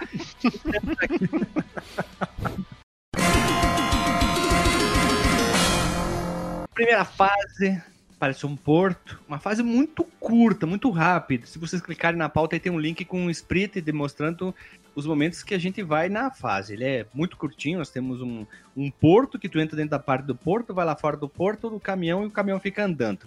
Nossa, mas a, a descrição foi incrível, né? É, é o porto e acabou a fase. E aí nós Tá temos o usual bravado, maluco da motosserra circular portátil, que daí o dela E achou um easter egg, que na porta do caminhão tá escrito Z80, o processador usado nas placas e também é o grande processador do amor da vida do Alexandre, o Zilog Z80. Sim. Eu até achei que o Z80 era o processador principal dessa máquina por algum motivo, mas pelo jeito não é, porque o, o Renato trouxe ali a informação de um outro processador. Mas era bem comum esse aí ser um processador auxiliar, então ele, ele devia estar som lá. também, né? É, eles usavam É, muito pra, pra, pra som, né? som. É, o Mega Drive também ele, ele usava pra som. Com certeza é um easter egg, eu duvido que eles botaram ali do nada, assim, tá, tá na Z80 na, na portinha. Sim, mas é E o easter egg que tem ali na porta do caminhão, na batalha final, quando tu tá enfrentando o Bus Sol Bravado, o maluco que usa uma serra circular portátil. O estilinho do cabelo dele que é bacana, né? Que é carecão no meio com um estufo gigantão pro lado, assim. Bem futuro pós-apocalíptico, tudo destruído, Mad Max. É aqueles punks do. Exato, do, do Mad Max, do próprio Hokuto no Ken também, tem muito disso aí. Jaquetinha de couro com um espinho no ombro, essas Uhum. paradas aí. E é bacana eu lutar contra ele porque ele tem o esqueminha de quando tu vai atacar, né? Que ele, ele te ataca com a, com a serra circular aí, quase que eu falei motosserra, né? pro Guilherme ia me corrigir. Mas aí ela crava no chão da, da caçamba do caminhão. E, e aí ele fica travado ali por um tempo puxando ela. E tu pode Chega com os dois pés na goela. Né? Isso. Pode dar ali com, com os personagens mais rápido, pode dar umas 3, 4 porradas quando ele tá no chão, mas se tu ficar batendo nele quando ele tá no chão, ele levanta com a serra e tu, tu toma dano. É, e contra-ataca, né? Ficha infinita, tu nem dá bola, Mayra. Não, que isso. Nessa- Nessa parte eu tô, tô respeitando ainda a ficha. Mas tu tem um respeito próprio. Perdeu a primeira ficha, foda-se. É isso aí. Segunda fase, rapidamente, né? Lembrando que tem uma cutscene muito rapidamente quando tu derrota o chefe, no início do chefe, depois que tu derrota ele. Nós estamos numa construção que tem um elevador, que tu não enfrenta ninguém, simplesmente desvia do inimigo. Né? Tu vai reto, entra na porta, mesma coisa, segue pra direita, desce o elevador, vai um pouquinho pra direita e enfrenta o chefe. Aqui a, o jogo começa quando. tu- quer dizer, começa na fase, né? Começa contigo pegando a Estiopa já pela primeira vez, né? Que aí é pra dar porrada nos, nos caras ali. E, e tem um inimigo que é muito chato que ele aparece aqui, que é um cara metido a, a lutador de artes marciais. Ele tem um. Ele é fortinho, assim, tem um kimono, que ele fica sacaro, pulando pelo cenário, assim. E ele tem um golpe que eu, eu não vejo ele, ele executar muito, mas ele pula por cima de ti, assim, e te pega pela cabeça, cai do outro lado e te dá um, sei lá, ele te joga um canto, assim. E, e ele é meio chatinho, assim, é o primeiro que eu tento matar com a, com a Stop antes de, de limpar o resto, porque ele, ele é meio xarope se tu não, se tu não mata ele. E, e aqui é a primeira vez que aparece o gordão também, né? O, Sim, o da- é o Zé Gotinha. E, e ele fica balançando os peitinhos, né? Ele fica caminhando, assim, tu vê os caras chegaram a fazer a animação do, do peito do gordo balançando, porque ele tá sem camisa. Muito estranho. Muito, muito estranho. O Zé Gotinha. O, mas tu falou do elevador, o, o elevador é depois de tu enfrentar o subchefe, né? Que é o Lorenzo Lamas ali. Nós temos o, o, Lorenzo, Leam, o Lorenzo Lamas. E depois a gente desce aquele elevador. O elevador tu tem que cuidar porque uma hora cai os gordão. Tu só desvia dele, eles picam no elevador e vão embora. Uhum. E aí nós chegamos no segundo chefe, que é o Perdigão, ex-jogador do Inter, né? Aquele cara com o cabelão na cara. Mas o Perdigão, do Inter. Pô, essa foto que tu colou aqui, mano, o bicho tá muito gordo, tá louco. Parece o Perdigão, o ex-jogador do Inter, que é um chefe relativamente até fácil, assim, tu, não- tu não sofre tanto com eles. Claro que nós estamos jogando no modo ficha infinita, então tu, tu tem o, o desapega, desapega o LX. O segredo pra matar ele é. Tu, tu vai chegar nele provavelmente com uma corrente de arma, né? E tu, Uhum. tu dá porrada nele com a corrente, tu vai perder ela depois de umas porradas. E aí é, é bater nele com chute. Se tu tenta dar um especial, ele defende e te dá uma porrada. Mas se tu dá três, uma sequência de três chutes nele, ele, ele vai pra trás, assim, e tu não toma porrada. E, é- e aí, às vezes, ele vai fazer aquele que ele, ele dá uns grunhidos lá e começa a pular em si, pra cima de ti, tu, tu desvia, vai pra cima dele, chute, chute, chute, e fica fazendo isso aí até ele morrer, que tu consegue derrotar ele. Se, se tu conseguir desviar dos pulos, assim, talvez tu consiga derrotar ele sem tomar porrada. E aí é a de boaça. Chegamos à terceira fase, que é o Downtown. Isso parece o nome de CD de banda de indie rock, sei lá. É, essa pra mim é a fase que é mais bem feitinha, assim, ela é a maior fase do jogo, eu acho. E eu- o cenário é bem desenhado, assim, a parte da cidade é bem bacana, tem, tem muito detalhe, tem neon, tem tem uns postes de luz, assim, que se tu bate no poste, cai a lâmpada, e aí se tu ficar embaixo tu toma dano, mas tu pode derrotar. E as garotas de programa de esporte lá, que elas ficam botando o corpo pra fora assim. E aí, Não, garota de programa não, é, ali é show, é stripper. não sei, porque tá escrito live, né, nas portas, né, em neão. né. É, é, tá mais pra dançarina do que garota de programa, né? Mas tem umas meninas que ficam do lado de fora ali que talvez seja, talvez não seja, né? nunca saberemos. Começa a pancadeira, ah, elas saem correndo, né? Uhum. Sim, se tu, se tu bate em alguém perto delas, elas saem correndo. E aí que tem, tem uns inimigos que às vezes eles estão ali chavecando a menininha, aí tu chega e eles param de chavecar a menina pra ir te dar porrada. Muito legal, né? E, e é aqui que aparece a chefe do Alexandre, né? Que- Sim, a. Dominatrix pela primeira vez aparece. A Dominatrix loira, que é eles é, precursor do Dead or Alive, né? Que eles se deram o trabalho de, de fazer animação nas peitolas. Chicote. E se tu tá no chão, ela faz o quê? Ela vem te pisar com o salto alto. O Alexandre ia adorar, cara. Também ele tinha que estar aqui. mano. Aí na Alemanha a prostituição é permitida, né, cara? É, Regulamentada legalizada. né? Tu, tu já foi lá no. Tu já foi lá no Sampoli, Em Hamburgo, né? Hamburgo? Sim, sim, já, já passei por lá. Cara, eu achei sensacional, né? Eu passando por lá, né? Tava eu e minha patroa. Aí as garotas de programa, assim, deixando os flyers dela, né? Pedindo, é, é, por favor, né? Com licença, se poderia deixar o flyer, né? Pra ela primeiro. Aí perguntava, ela falou que tudo bem, daí dava- davam pra ela, davam pra mim. Eu achei super uma educação, assim, cara, fantástica, cara. É engraçado. E, e aqui tem um lance que é o seguinte, né? Dentro da cidade não, não pode, assim, mas nos limites da cidade ali, elas ficam com tipo um trailerzinho, assim. E fica do lado de fora ali esperando a, a clientela chegar pra, pra ir no trailer ali e fazer o esquema. Ah, legal. E Isso é aí. isso aí. Legal, sou a favor. Tu tá andando pela cidade, tu entra dentro de uma bodeca, lembrando, tu entra dentro de uma bodeguinha, tu sai de volta dentro da cidade. O que é legal, o que é muito estranho isso. Tu entra dentro de uma bodega, tu sai da porta e tu entra em- de volta na rua, que daí tu não seja. Tu chega, tipo, digamos, tu tá numa rua principal e tu vai pra trás da rua. Na rua É, paralela fica mais obscuro ainda, como se fosse um beco. É, eu ia dizer, parece que tu saiu nos fundos da bodega e aí é, um, é meio que um beco, assim, né? Aí é a parte mais obscura da cidade.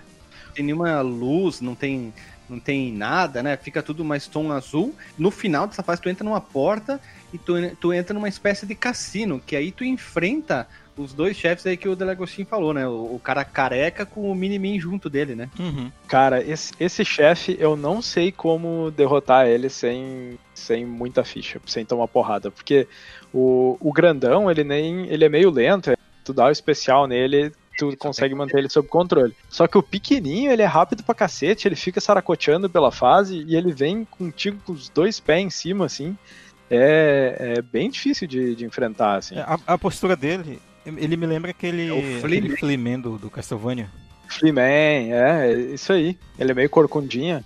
E um outro easter egg aí que DJ Delagostin achou foi que naquela parte é, pecal da fase tem escrito nas latas de lixo GX underline ou underscore 081, que é uma referência ao número da placa do arcade. Olha que joia, que top da balada. que legal. Pois é, se- sempre que eu, eu tava sempre procurando no cenário, assim, depois que eu vi essa parte, porque chama muita atenção, né? Porque ele não tá pichado, ele tá escritinho direitinho. Aí eu, pô, isso parece um código e tal. Aí eu fui procurar, aí eu vi que era o, o número da placa. E na mesma lixeira que tá isso aí, tá, tá escrito Nakazawa, que é o nome de um dos characters design, assim. Aí depois que eu vi isso, eu comecei a procurar no jogo por, por mais easter eggs. Até na bodega tem um negócio que eu acho que é um easter egg, mas eu não tenho certeza. Que na parede tá, tá escrito Ozaki Nuts, né? Nuts é de tipo nozes. E Ozaki é o sobrenome de, acho que de um dos desenvolvedores do jogo. Então acho que a galera foi, foi assinando, assim. Que naquelas uh, cumbuca que tem ali tá escrito boa ou Bob. Aí quando tu luta, tu quebra elas. Sim. Não tem nada a É, ver. e, e na bodega ali tem um inimigo que ele vem com tudo e uma máscara, assim. Aí ele abre o sobretudo e joga molotov pra tudo quanto é lado. Assim, ele é um inimigo meio xarope. Do próprio Molotov. Ah, sim. Ele, ele toma dano do, do molotov que ele mesmo joga. Aí chegamos na quarta fase, que é o Porto, que é aqui que nós, nós enfrentamos o Guepequinha, né? Nós temos o Guepequinha que basicamente nós estamos realmente num porto, tu vai vendo a parte lá atrás tem containers, tem como se fosse um, uns salões abertos, pode ver a sombra de um caminhão, tem uns elevadores, aí nós chegamos num barco. E aqui Essa aí é a fase mais curta do jogo, eu acho, né? cachorros, porque tem os cachorros que são fortes pra caramba. Puta, os cachorros são uma desgraça, porque eles pulam em cima de ti, tu não consegue. Tu tem que chegar perto deles e usar só o chute, porque aí ele usa o mesmo golpe de quando os caras estão caídos no chão. E também tem um inimigo com Strop aí, né? É a primeira Sim. vez que, que Aparece aparece o inimigo com ele. E ele é foda. Sim, sim, isso é verdade. E quando tu chega no chefe, lembra que tem o chefe, os inimigos e os malucos que saem da água com os arpões na mão. Aquele arpão de pegar golfinho, sei lá, tubarão, boto lá no Sim. Manaus. Eles são uns malucos, né? Então fica bem chato enfrentar aquele chefe com esses inimigos, que ele joga o arpão pra cima e pode cair em cima de tu. Isso é uma coisa interessante, porque normalmente os beat'em ups, eles não se dão o trabalho de fazer o que eles vão usar só numa, numa fase, né? Tirando os chefões e tal. E esse aí, obviamente, por ser um. um- Tu tá no barco ali e tal. E, no, e no- nesse porto onde vai sair o navio, ele só tá aí, né? Ele não aparece em nenhuma outra parte do jogo. Tem- o golpe do inimigo tem o giro do peão na casa própria, que ele fica girando com aquele, com aquele gancho na mão. Gancho na mão, não. Como é que é o nome Uma âncora. Ele fica girando, ele é bem chato esse, esse chefe aí também. Quase o ataque É. do, do, do peão na casa pró- própria, né? É, ele, ele tem uma mecânica parecida com o do primeiro chefe, que ele usa a âncora, né? Ele vai dar um golpe de cima pra baixo, assim. E, e aí ele crava no chão do barco e nessa hora tu pode dar porrada nele, mas ele é bem mais complicado. Quando ele pega ele começa a girar. Eu também eu esperava que quando ele terminasse de girar, ele tivesse um momento ali em que ele dá uma tonteada e tu pudesse atacar ele. Mas não, ele terminou de girar e já vem pra cima de ti, assim. E, e ele chama várias vezes inimigo no meio da, da luta. Tem da água, peão, né? E aí nós chegamos na quinta fase, que é a favela. Que é uma coisa que eu achei bem legal, que tem o, o, o- perdigão do Inter lá sentado no chão tomando um goró, né? né? Todo cabelo. De mendigo, né? Mendigão, tomando um gorozão. Tu vai andando até um prédio velho, tu sobe do elevador, aí tu chega no suposto último andar do prédio, e aí tu vai até uma sala onde tu vai enfrentar o chefe final, né? Essa fase é interessante porque tu. Bom, tá, tá tudo destruído, assim, né? Suja pra caralho, tudo pichado e tal. E, e aí tu sobe no elevador, é uma- não é um elevador interno, é aqueles elevador tipo andaime, assim.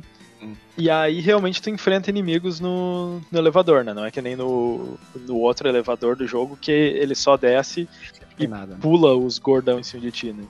Mas quando tu chega na, na parte de cima, e aí tu entra no, no prédio por, por fora, né? Porque tu tá nesse elevador tipo andaime, tá, tá tudo quebrado, meio pegando fogo, assim, os negócios totalmente detonado por dentro do prédio. Só que tem um cara de moto dentro do, do, do último andar do prédio. É uma coisa muito sem noção, assim. Loucura, louca. É legal porque o, o, o andar inteiro tá destruído, que tu vê as partes, as outras salas que tem do andar. Tu vê o prédio lá no. o os prédios da cidade também estão tudo meio cagado. E o maluco de moto ali. Tem que saber descobrir como é que ele subiu com a moto, né? Se foi pelo andame, qual é, É que pelo é. andaime, né? Mas o cara, em vez de estar numa mansão, uma coisa legal, ele tá vivendo no, no lixo, né? Ah, mas aqui o cara não é o Mr. X, né, cara? O cara é. é chefe de gangue, né? Sim que no chefe de gangue do Final Fight lá, ele tava numa mansão, né? É, tem que pensar nisso, né? O Mr. X lá do, do Street of Rage, ele tá vivendo num puto num prédiozão. Mas ele é tipo chefe de máfia, né? Uma coisa mais. Aqui é gangue true, né? Raiz. Sim, sim. E o cara do Final Fight lá, ele não é só um chefe tipo de gangue aqui, como aqui. Ele é um cara que faz acordos com a, com a prefeitura, com a polícia e tal. Um, um cara que tem muito poder, né, na, na cidade. E por fim, nós chegamos na sala do chefe final. O Delagostin botou o maluco aqui, que parece o Last Dragon, do, que é o mestre Leroy do filme de 85 lá, que é o Último Dragão, né? Quem E é o acho- mestre Leroy? Pai, esse filme, cara, eu tenho tanto medo de olhar esse filme de novo, cara, porque ele é tão bom na minha memória. Pra mim parece o chefe final, em versão humana do Cadillac and Dinosaurs também, porque tem o cabelo, a aparência, ele é meio maluco, assim, tem o cabelo, ah, né? E é bem doido Sim. esse chefe. Eu acho o design dele muito bacana. O, o Renato tinha falado já. Que, porque ele é, ele é grandão, as roupas dele, cara, puta que coisa muito anos 80, né, mano? Muito demais, né? E aquelas calças que é, que é só a perna, e aí ele com. que, que aparece um tipo um cuecão por baixo, assim, uma coisa muito louca, né? Aquele Sim, cabelão. E ele com- andando com as.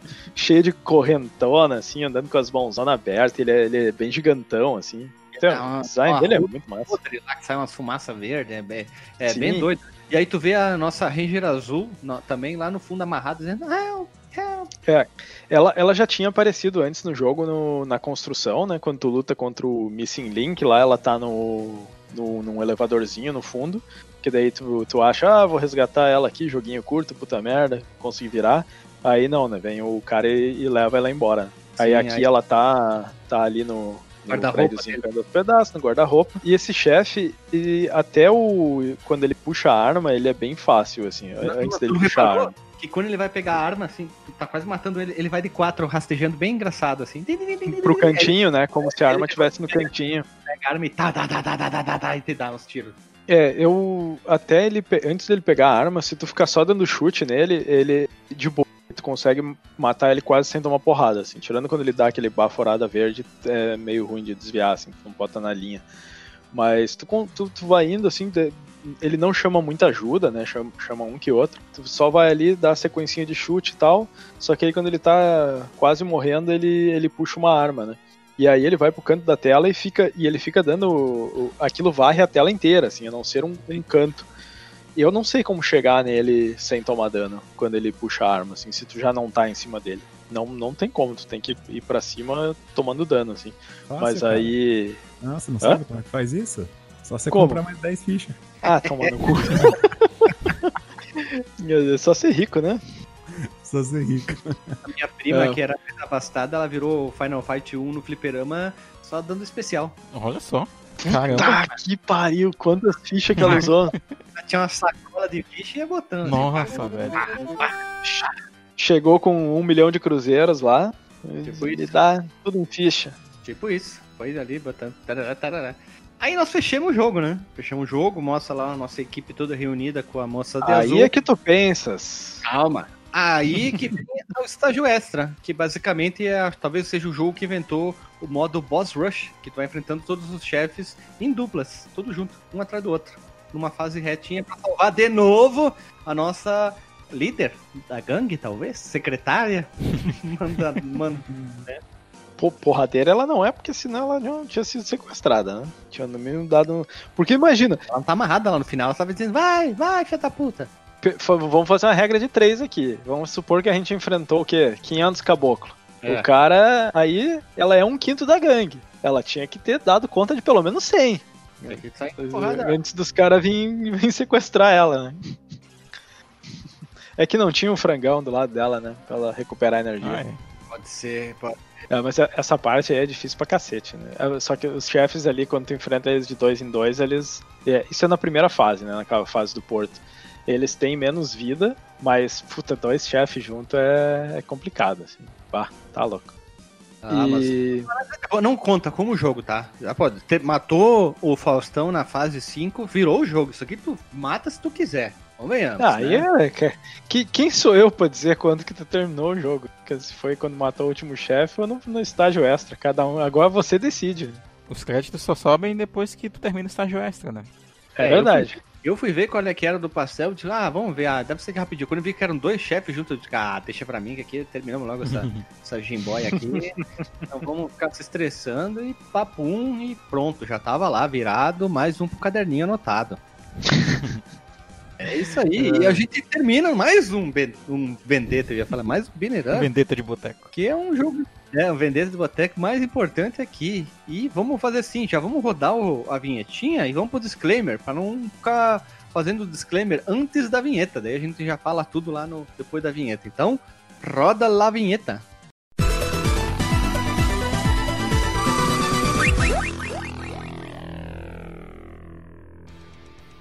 Voltamos, pessoas amadas, bonitas e queridas, e estamos aqui para falar sobre o disclaimer do Vedetta, esse jogo aqui que é extremamente é, picante. E para começar, ele, o cara mais sapiente, Dr. Marcos Melo. Marcos! Melo, fala. Tá, muito bem. Vendetta, cara. Esse jogo que eu conheci há pouco tempo é muito bacana, cara. Eu recomendo já, assim. Mas já conhece, já, já considera já pra caralho. considero pra caramba. recomendo, assim, pra todo mundo que é fã de beat'em up, particularmente pra quem é fã dos jogos da Konami, né? Do Konamai, como a gente fala aqui no programa de Boteco. Eu sou sempre aquela pessoa que faz o apelo aos ouvintes, né? Contem suas histórias com o jogo. Ou caso você não goste, que, mas é, que esteja curioso pra conhecer um beat'em up diferente, esse também é o caso. É um, um jogo bonito, ele tem uma boa jogabilidade. Eu senti falta no começo ali da, da jogatina de um botão de pulo, mas depois dá pra se acostumar muito rápido, bem rápido mesmo. Não é um jogo fácil, mas como fichas infinitas aí é o que há. É isso aí. Jogão e deve ser jogado. Tu, Renato. Não, o Renato Renato, não o outro Renato. O que tu achou do jogo? O DJ Renato ou o Renato sem DJ? o Renato sem dizer. Nossa, que bosta de piada, velho. Não, Renato, o outro Renato. É o outro, né? Vai lá, Renatão.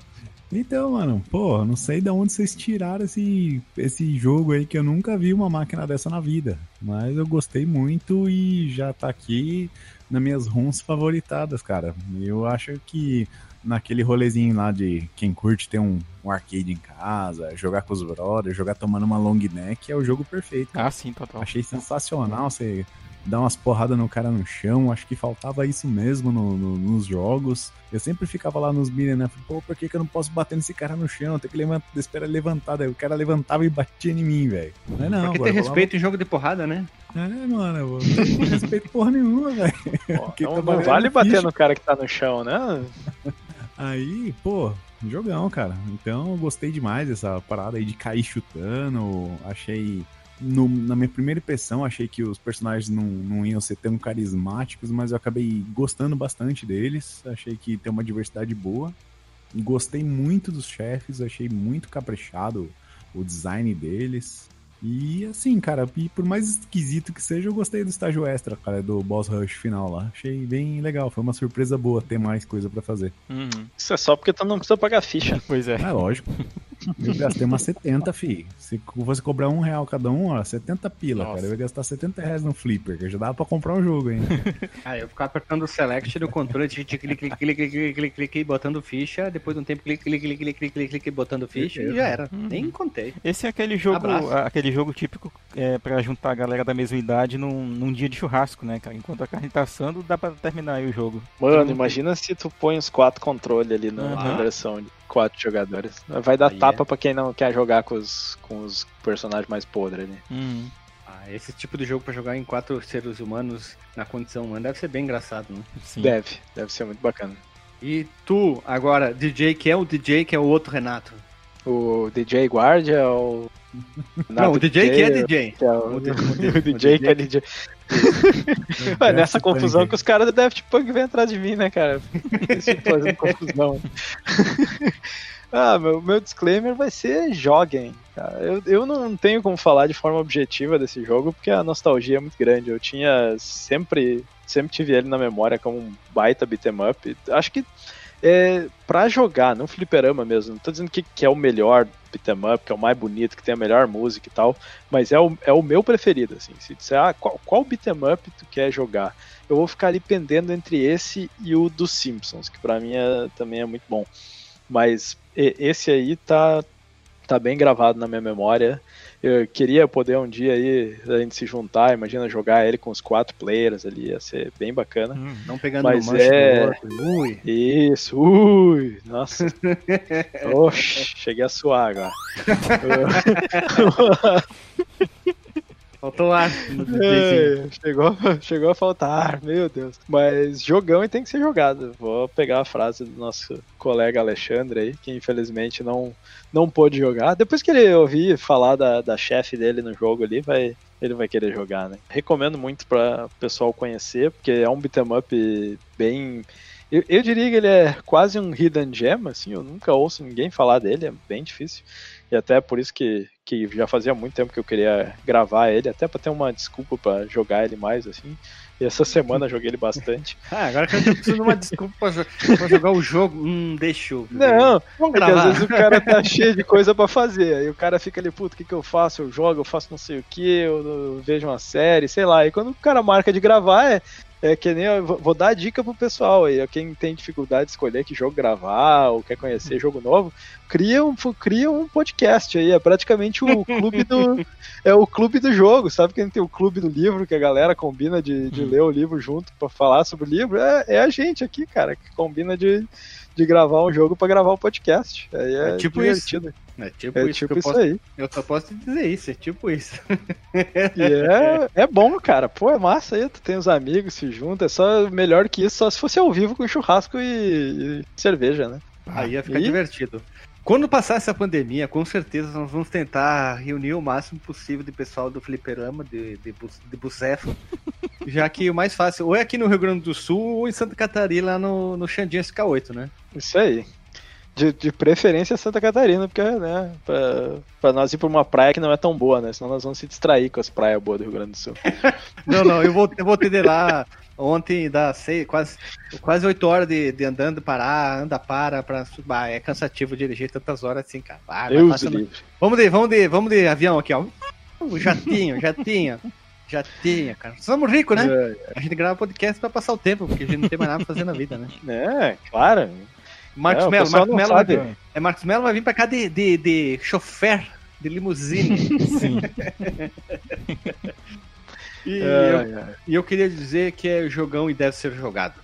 Só quero dizer isso, jogo divertido pra caramba. Pena aquele tu vai curtinho, né? que- tu vai ter que jogar de novo pra ouvir a música agora. É, Ele não, é eu- curtinho, é. Enquanto é- vocês é estavam curtinho. fazendo, falando sobre a trilha, eu botei a trilha pra ouvir aqui e eu achei ela bem interessante. Ela tem aquela vibe que combina com a ambientação do filme.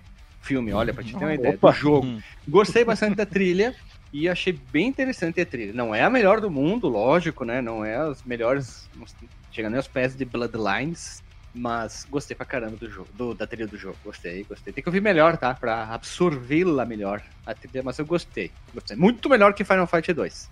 Oxi. E era isso. Já- Vamos discutir isso de novo aqui do Final Fight 2, cara? Quantas Ah, vezes a gente eu tem vou que ter trazer explicar? A gente tem que trazer isso, porque é uma trilha bosta, né, cara? É uma trilha bosta. Quantas vezes eu vou ter que explicar? A trilha é bosta pra acompanhar o jogo bosta, né, cara? Não... Pra- Como tu fala muito, não podia ficar dispar, né? Não podia ficar Isso, dispar. isso, exatamente. Então era isso, pessoal. A gente vai ficando por aqui. Até o próximo podcast, até semana que vem. Beijo na bunda e até. Falou. Isso aí. Aleluia.